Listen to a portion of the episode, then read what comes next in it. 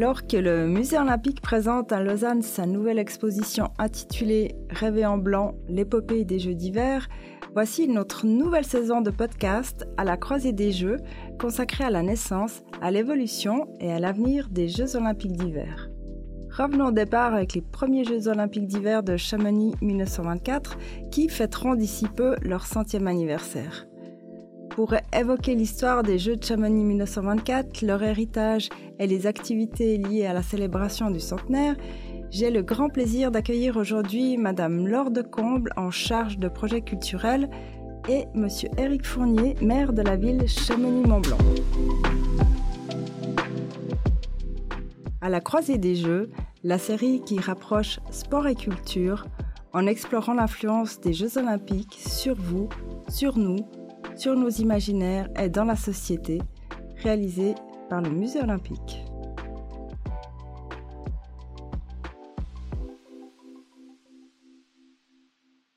Je suis Joël, chef de projet digital au Musée olympique.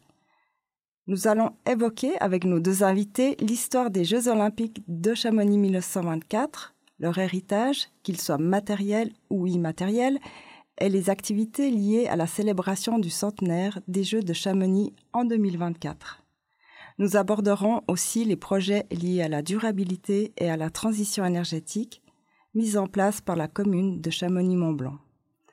Laure de Comble, bonjour. Bonjour. Vous travaillez en tant que chargée de projets culturels pour le réseau des musées de la vallée Chamonix-Mont-Blanc. Et à ce titre, j'aimerais que vous nous racontiez la période florissante de la station chamoniarde au début du XXe siècle et surtout comment les liens se sont tissés entre cette vallée, berceau de l'alpinisme en Europe, et l'olympisme. Alors euh, l'histoire de Chamonix, euh, enfin l'histoire sportive de Chamonix, on va dire, elle commence euh, assez tôt, dès le XVIIIe siècle, parce que euh, c'est à cette époque-là que les premiers touristes arrivent à Chamonix et que la première ascension du Mont Blanc est réalisée en 1786. Et cette ascension, elle va provoquer l'arrivée de, beaucoup de touristes, beaucoup d'alpinistes. Euh, cette première ascension du Mont Blanc, elle a été réalisée par deux hommes de la vallée de Chamonix, deux chamoniards, euh, Michel Gabriel Paccard, jeune médecin formé à Turin et passionné de sciences naturelles, et Jacques Balma, euh, jeune paysan qui peut être considéré comme l'un des premiers guides de haute montagne. Euh, et donc pendant tout le 19e siècle, Chamonix se développe considérablement. Euh, de nombreux hôtels sont construits, une route est aménagée dans les années 1860, et en 1901, c'est finalement l'arrivée du chemin de fer jusqu'au cœur même du village, euh, et à cette époque-là, le, trajet euh, pour, les, pour les visiteurs depuis Lyon, euh, depuis Paris ou depuis Londres est considérablement réduit et renforce encore l'attractivité de la vallée. Donc voilà, le, train arrive à Chamonix en 1901. Si bien qu'après la, la Première Guerre mondiale, Chamonix est une des stations les plus réputées en France, certainement la seule capable de rivaliser avec les grandes stations suisses de, Davos ou de Saint-Maurice. Et euh, parce que depuis toujours, la clientèle de Chamonix est une clientèle plutôt fortunée, euh, très internationale. Euh, les registres des hôtels ou de la compagnie des guides nous montrent que toutes les nationalités se sont rencontrées dans la vallée. Et donc à la fin du 19e siècle et au tout début du 20e siècle, ce sont les sports d'hiver qui commencent à arriver dans la vallée, le ski bien sûr, euh, mais aussi le hockey sur glace ou la luge. Euh, c'est alors l'occasion de développer un tourisme hivernal euh, et les hôtels comme le syndicat du tourisme vont alors organiser des concours de sport d'hiver. à Chamonix, le premier concours date de 1907 euh, c'est le docteur Michel Payot qui, est à l'époque considéré comme le premier promoteur du ski à Chamonix, euh, qui va fonder euh, un, club des sports alpins en lien avec le club alpin français et il commence à organiser des concours. L'année suivante, en 1908, Chamonix organise le deuxième concours international de ski. et donc, en 1924, quand les, premiers Jeux olympiques d'hiver sont, organisés à Chamonix, la station a déjà plus de 15 ans d'expérience euh, dans ce domaine. Euh, Et même si les sports d'hiver deviennent populaires, Chamonix reste un haut lieu de l'alpinisme. et ce qui est intéressant d'observer, c'est le lien qui s'établit rapidement entre l'alpinisme et l'olympisme. Lors des Jeux d'hiver 1924, le club alpin français est un des grands soutiens de l'organisation. Pierre de Coubertin lui-même est d'ailleurs membre du club alpin français. Et, celui-ci soutient la remise d'un prix olympique d'alpinisme qui est décerné à cette époque-là aux membres de l'expédition de 1922 à l'Everest, où les, alpinistes ont dépassé les, les 8300 mètres d'altitude. Euh, plus tard, c'est Maurice Herzog qui va symboliser ce lien euh, entre, euh, entre Chamonix et, l'olympisme, entre l'alpinisme et l'olympisme, puisque Herzog est un alpiniste français. Qui est le premier avec Louis Lachenal à atteindre un sommet de plus de 8000 mètres. C'est l'Annapurna en 1950. Et Herzog est ensuite maire de Chamonix. Et à la même époque, il devient membre du comité international olympique. Et à ce titre, il va recevoir l'ordre olympique en 1997. Euh, pouvez-vous aussi alors nous parler de la compagnie des guides de Chamonix qui marquera aussi les débuts de l'essor du tourisme hivernal? Oui, alors la compagnie des guides de Chamonix, euh, cette année, elle fête ses 200 ans parce qu'elle a été créée en 1821 euh, pour réglementer cette nouvelle profession qui consiste donc à emmener des voyageurs en montagne et d'abord au sommet du Mont Blanc. Euh, c'est la première compagnie à être créée au monde. Euh, elle a été euh, créée à, l'initiative des autorités d'abord locales puis royales, parce qu'à cette époque-là, Chamonix faisait partie du royaume de Piémont-Sardaigne. Et, et, comme je vous le disais, avec l'apparition du tourisme et de l'alpinisme à Chamonix à la fin du XVIIIe siècle, la, compagnie des guides va avoir besoin d'organiser le, métier de guide euh, déjà pour garantir euh, la sécurité des voyageurs euh, et des alpinistes et pour être sûr que les guides avaient les connaissances et les compétences nécessaires pour emmener les, voyageurs en montagne et notamment en haute montagne. Et à partir de là, la compagnie des guides de Chamonix devient une institution incontournable certains euh, de des guides deviennent des alpinistes euh, de talent. et c'est surtout dans la seconde moitié du, du 19e siècle qu'on assiste en France, mais aussi en Suisse ou en Italie, à une véritable course aux premières. et par exemple, c'est un guide de Chamonix qui a réalisé la première ascension du Cervin en 1865. Mmh. et la même année, euh, ce sont des guides suisses qui ont réalisé euh, la, première ascension de, l'aiguille verte.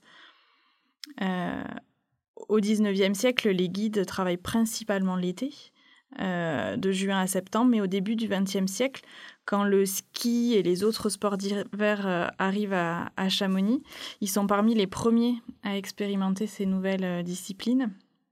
Euh, par exemple, ce sont euh, des guides qui, dont le célèbre Joseph Ravanel, dit Le Rouge, qui réalise euh, la première traversée à ski entre Chamonix et Zermatt en 1903. un autre guide très renommé à Chamonix, Alfred Coutet, est le premier champion de France de ski en 1909. et plus tard, avec Roger Frison-Roche, ils sont les premiers moniteurs de ski de la vallée. ainsi, leur pratique va se diversifier et ils pourront proposer des courses euh, à leurs clients en hiver. Euh, et les guides de, haute montagne sont aussi souvent de, grands athlètes euh, en sport d'hiver. Mhm. Et on a quelques exemples de, guides qui ont participé aux Jeux olympiques, notamment en ski alpin. le premier exemple, c'est peut-être James Coutet, qui était un, guide natif de Chamonix, euh, qui a participé aux Jeux olympiques de Saint-Moritz en 1948, où il a reçu une médaille d'argent, une médaille de bronze. Euh, quelques années plus tard, c'est Charles Boson, qui est médaillé de bronze en slalom à Squaw Valley, donc en 1960. il avait aussi participé aux Olympiades de Cortina d'Ampezzo en 1956, où il avait fait une cinquième place. Euh, celui-ci est un, grand guide, un grand alpiniste, mais qui a malheureusement perdu la vie dans une avalanche euh, en 1964. Et plus récemment, c'est certainement la plus connue du public. On peut citer Karine Ruby. Karine Ruby, grande snowboardeuse et, aussi guide de haute montagne. Elle est médaillée d'or en, slalom géant à Nagano en 1998. puis médaillée d'argent quatre ans plus tard à Salt Lake City. Elle est malheureusement décédée en 2009 dans une chute dans une crevasse dans le massif du Mont Blanc. Euh, alors qu'elle terminait sa, formation euh, pour, euh, devenir guide de haute montagne. Son, histoire a marqué les esprits, a marqué la vallée de Chamonix, qui, lui qui l'a honoré récemment en donnant son nom à la maison des sports de la ville de Chamonix. Si on revient peut-être un peu en arrière, lorsque Chamonix est désigné pour accueillir en 1924 la Semaine internationale des sports d'hiver. C'est une semaine qui, sera intitulée après les premiers Jeux d'hiver. Euh, la construction des infrastructures est vraiment un défi de taille. Euh, pourriez-vous alors nous dire quelques mots sur ce chantier impressionnant et surtout quel a été l'héritage matériel laissé par les Jeux olympiques de Chamonix 1924 alors il faut se souvenir que Chamonix, euh, c'est quand même un, petit village encore euh, au début du XXe siècle, même s'il y a déjà beaucoup de touristes, beaucoup d'hôtels. Euh, ils ont dû faire face à, un défi énorme en, créant des infrastructures pour, pour le bon déroulement de cette semaine olympique. dès 1921, la municipalité commence à se préparer, mais ça commence vraiment en 1923, où ils vont commencer à construire les infrastructures donc ils ont à peine un an en fait euh, euh, pour mener à bien tous ces projets et pour réunir les budgets aussi pour, euh, pour construire ces équipements. c'est le, comité des sports de Chamonix qui est à la tête de cette organisation. L'infrastructure la plus importante certainement qui a été construite à l'époque, c'est la, patinoire. C'était une patinoire qui faisait 36 000 mètres carrés et on dit qu'à l'époque c'était la plus grande du monde.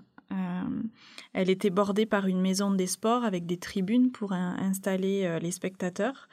Euh, la patinoire, elle est prête en décembre 1923, donc quelques semaines avant le déroulement des Jeux en janvier 1924. et ça a été assez compliqué à gérer parce que pendant les périodes de Noël, il a énormément neigé à Chamonix, mmh. euh, plus d'un mètre soixante-dix de neige sur la mmh. patinoire. Et donc, euh, il a fallu énormément d'hommes pour euh, déneiger la patinoire à temps. Ensuite, il y a eu un dégel, donc ils ont eu peur que la glace ne soit pas prête. Mais bon, finalement, tout s'est bien déroulé et les épreuves ont pu avoir lieu euh, de façon euh, satisfaisante. Euh, la patinoire aujourd'hui, elle a disparu, mais c'est intéressant de voir qu'à leur emplacement, il y a toujours des structures liées au sport. À Chamonix, on retrouve une patinoire plus petite, on retrouve une, une piscine, un, mur d'escalade, un anneau de vitesse. Donc ce, lieu est resté depuis les, les Jeux de 24 dédiés au, au sport. L'autre équipement qui a été construit à cette époque-là, c'est un tremplin de saut euh, qui a été aménagé au pied du glacier des Bossons, donc juste sous le Mont Blanc, au lieu dit du Mont. Euh, là aussi, les, fortes chutes de neige ont nécessité un fort engagement des habitants de la vallée euh, pour, le, pour le déblayer à, temps. et ce tremplin de, de, saut à ski, il, est, il existe encore aujourd'hui à Chamonix. Il a été restauré et il est encore utilisé pour les entraînements et les compétitions. Et, et enfin, je terminerai sur euh, la piste de bobsleigh. Mmh. Euh, là aussi, c'était euh, un sacré, un sacré défi. c'est peut-être le chantier le plus complexe qui mmh. avait été mené à l'époque. c'est une, une, piste qui, faisait, qui avait 19 courbes et qui est toute construite en pierre sèche. elle se trouvait au, au, hameau des Pèlerins sous le premier téléphérique de l'aiguille du Midi. Donc c'est un, un, téléphérique qui, qui, a été mis en service justement pour les, pour les jeux, pour pouvoir euh, amener les, les, bobs et les participants en haut de la piste. Euh, elle, euh, donc elle, a été terminée juste, avant, juste avant les Jeux et elle a été utilisée jusqu'en 1950. Mais en 1950, le matériel ayant trop évolué, ça a créé des, accidents très graves, donc la, piste a, été fermée. Aujourd'hui, la, route du tunnel du Mont Blanc, les chemins de randonnée, la forêt ont repris un petit peu leurs droits sur, sur cette piste, mais elle est encore visible à quelques endroits. Et, et il est prévu d'ailleurs pour le centenaire des Jeux Olympiques en 2024 de mener certainement une restauration de certains éléments de cette, de cette piste. Euh, pour, euh, voilà, pour la, la remettre, euh, pour que les visiteurs puissent la, la voir. En fait. Merci beaucoup, Laure de Comble, pour ces récits passionnants sur l'histoire et sur les destins de cette vallée alpine. Merci. Je me tourne maintenant vers Monsieur Éric Fournier, maire de la ville de Chamonix-Mont-Blanc. Bonjour, Monsieur le maire. Bonjour. Je rappelle que vous êtes le maire de Chamonix depuis 2008 et président de la communauté de communes de la vallée de Chamonix-Mont-Blanc, ainsi que conseiller spécial chargé de l'air, du climat et de l'énergie à la région Auvergne-Rhône-Alpes. Euh, si on revient à l'époque, le choix de Chamonix s'explique aussi par la reconnaissance de son savoir-faire en matière d'organisation de concours de sport et son expérience de l'alpinisme. L'implication directe des habitants et des athlètes chamoniards aux Jeux olympiques de Chamonix a été vraiment l'élément clé de leur réussite. Comment tout cela s'est-il passé à l'époque et comment cet héritage immatériel a perduré jusqu'à aujourd'hui? Ah c'est une, c'est une, vaste question et c'est une tradition effectivement. Depuis en gros l'invention de, l'alpinisme qui a euh, pour partie euh, pris place dans ce, massif du Mont Blanc et, à Chamonix. Hein, euh, on cite la date fameuse de 1741 avec les deux premiers touristes anglais et que la tradition donne pour avoir découvert la, la vallée. Et puis après 1741, d'abord évidemment beaucoup sur la montagne, et puis ensuite euh, au, 19e siècle, euh, l'apparition du ski, qui est une date aussi euh, très importante à la fin du 19e, et, les premières euh, les premières grandes découvertes. On, peut citer quelque chose qui, a toujours, est toujours d'actualité. Euh, on parle encore souvent de, Chamonix-Zermatt, euh, qui est un, raid à ski fameux.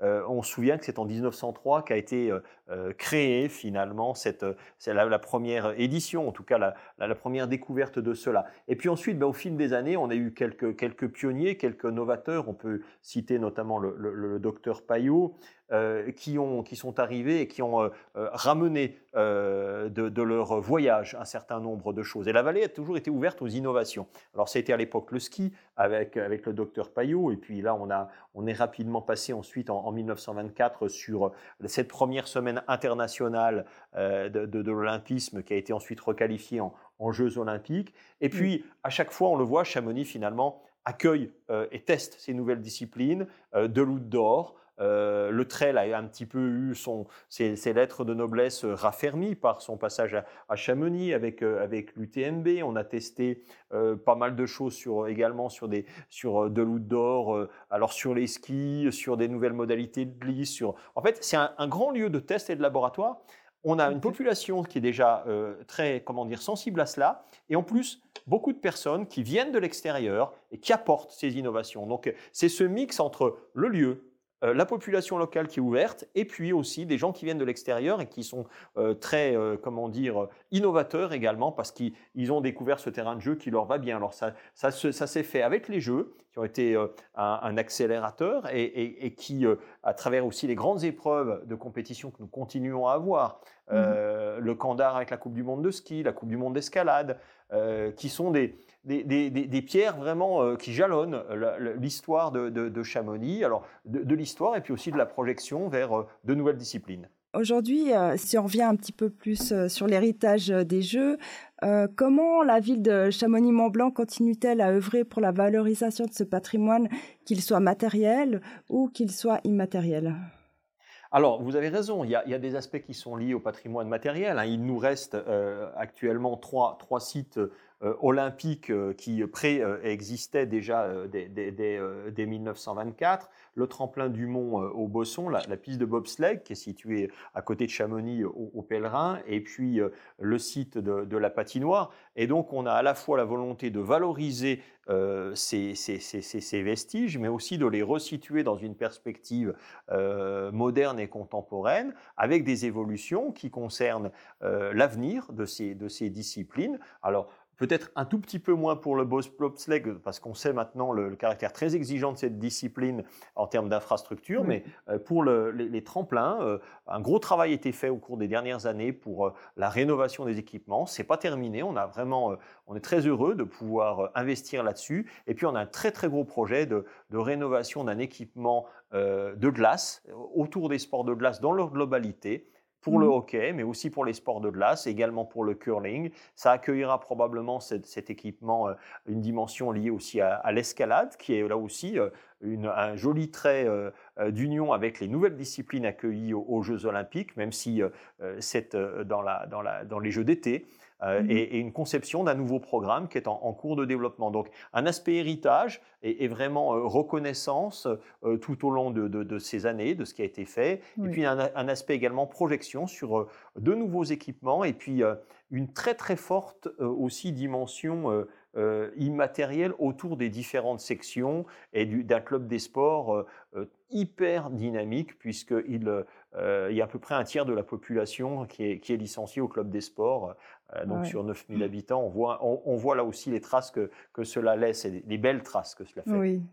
Et euh, alors, au-delà de, cette valorisation du, patrimoine olympique, je voudrais aussi mentionner que la vallée de Chamonix-Mont-Blanc est un territoire engagé depuis des années dans la transition énergétique et dans de multiples initiatives pour protéger son environnement. Comment envisagez-vous l'avenir pour cette euh, ville de montagne? Alors là aussi, on, aimerait vivement être finalement un symbole et un, laboratoire de, ce qui peut être fait en termes de, nouvelles euh, conditions pour accueillir euh, ces grands événements internationaux. Les Jeux olympiques, naturellement, et en fait tous les grands événements sportifs. On sait qu'avec la transition euh, écologique qui s'impose à, nous, il va nous falloir trouver de nouveaux modèles. Et il n'y aurait rien de pire que d'opposer moi, j'aime pas du tout les gens qui opposent, qui disent ah, d'un côté, il y a, on fait tout comme avant, puis de l'autre côté, ben, surtout, on fait plus rien. Ben non, il va falloir qu'on soit innovant. Et mmh. ici, on aimerait bien être l'un des territoires qui peut permettre, en matière de transport, en matière de durabilité des, équipements, en matière de réutilisation tout au long de l'année de ces équipements pour euh, un, ensemble de fonctions liées aux usages locaux, mais aussi à l'accueil euh, d'autres types de publics eh bien, euh, montrer qu'on s'inscrit dans cette, dans cette nouvelle voie. C'est une nouvelle voie qui est la seule qui nous semble compatible, c'est vraiment de, de, faire lien entre la tradition des, des, jeux et des grands événements sportifs et leur inscription dans ce contexte nouveau qui va effectivement faire en sorte qu'on a sans doute d'autres manières de, de, découvrir ces équipements, ces infrastructures et, ce milieu sportif. Alors Chamonix est vraiment est très heureux de pouvoir euh, investir sur ces, éléments-là. Par exemple, sur la, future patinoire et mur d'escalade, ben, résolument, la dimension écologique et environnementale de mmh. l'équipement est prise en compte dès le cahier des charges. Donc euh, en 2024, vous allez fêter le, centenaire des Jeux. Est-ce que vous avez déjà quelques festivités euh, prévues au programme ou vous êtes en train de les planifier, j'imagine aussi un peu? Alors, évidemment, euh, ce qui est intéressant dans cette affaire, ça va être 1924, et puis c'est aussi toute la, toute la période qui va euh, qui, a d'ici à, cette date. Donc, euh, la première chose, c'est qu'on va vraiment s'inscrire dans une démarche. Il y aura une succession d'événements, de, d'accélération aussi peut-être sur des aspects de rénovation d'un certain nombre d'équipements anciens, y compris par exemple les vestiges de la, piste de Bob. certains sont, sont, sont, sont, historiques et patrimoniaux. On travaille avec la mmh. Fondation du patrimoine à cet effet. Et puis naturellement, on souhaite avoir un, calendrier euh, le plus dense possible au cours de l'année 2024. Euh, le lien est évidemment euh, avec ce qui se passera sur le territoire national avec Paris, avec le CIO et une construction que nous souhaitons évidemment la plus collective et conjointe possible d'un certain nombre d'événements. un événement également festif et fédérateur naturellement que nous souhaiterons poser avec la population chamoniarde, avec les athlètes, ceux d'aujourd'hui et ceux d'hier, qui pourront se, joindre à nous. Alors, on, a deux ans pour construire cela. Moi, je suis très heureux et je remercie aussi nos, équipes locales, déjà d'ores et déjà de s'y consacrer. Et je remercie également l'ensemble du monde et de la famille olympique de nous y aider et de nous accompagner dans cette belle perspective.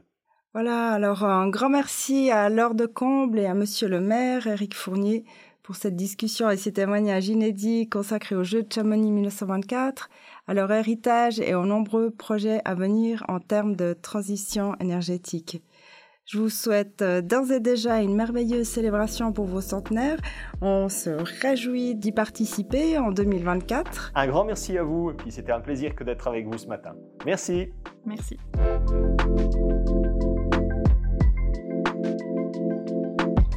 Et si vous avez apprécié cet épisode, merci de nous le faire savoir en le commentant ou en le notant sur votre réseau d'écoute préféré. Nous vous rappelons que l'exposition Rêver en blanc, l'épopée des Jeux olympiques d'hiver, est visible au Musée olympique du 9 décembre 2021 au 27 février 2022 à Lausanne.